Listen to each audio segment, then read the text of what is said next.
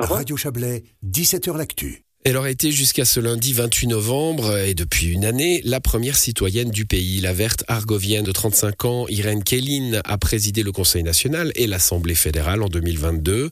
Elle n'est ni la plus jeune présidente ni la première verte, mais elle a imposé son style. Elle a fait montre de caractère, d'efficacité et d'un grand professionnalisme. Irène Kellin s'est surtout signalée hors du palais fédéral, notamment en se rendant en Ukraine au printemps dernier. L'heure est au bilan de son année de présidence. Notre correspondant parlementaire Serge Jubin a dressé ce bilan avec elle.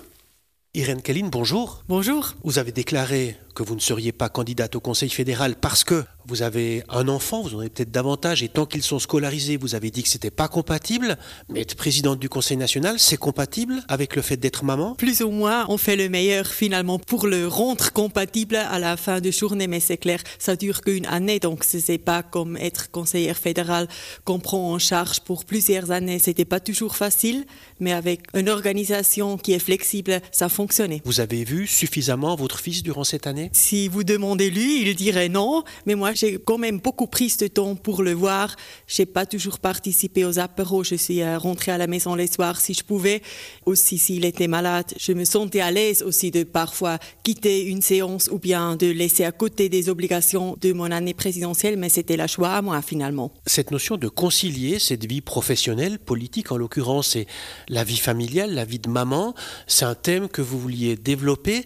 Qu'est-ce qu'on va retenir de votre année présidentielle dans ce cadre-là? C'est aux autres à dire finalement. Mais je voulais donner l'exemple que c'est possible, mais qu'il faut encore plus de structures pour le rendre plus efficace finalement pour les mamans et pour les enfants. Et on sait très bien qu'en Suisse, il nous manque toujours le congé parental. On n'a pas assez des places dans les crèches. Et je voulais un peu montrer l'exemple que c'est possible, mais que c'est encore dur.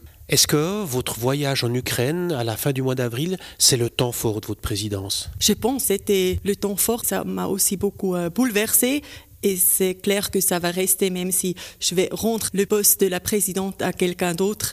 Je vais garder ces souvenirs qui sont des souvenirs très beaux, mais aussi des souvenirs très tristes. On vous a reproché de vous être mise en scène, d'avoir pris des journalistes avec vous, d'avoir parlé à la première personne.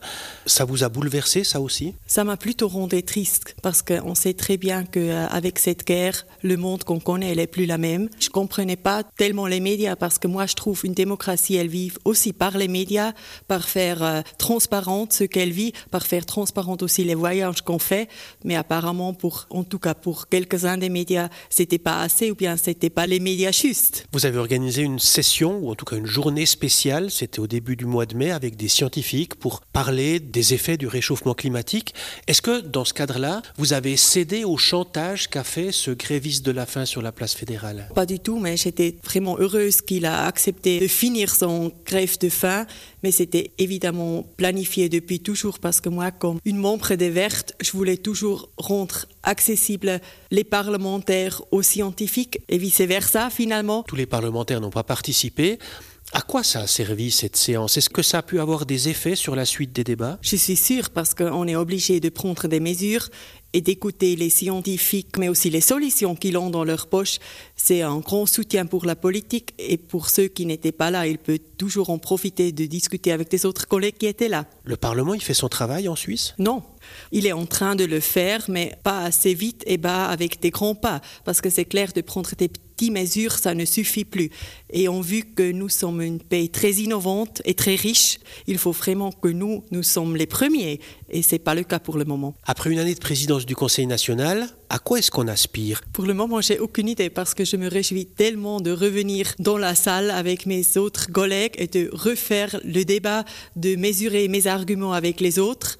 Eh bien après, j'ai aucune idée, mais je sais, dans la politique, il y a toujours beaucoup de portes ouvertes.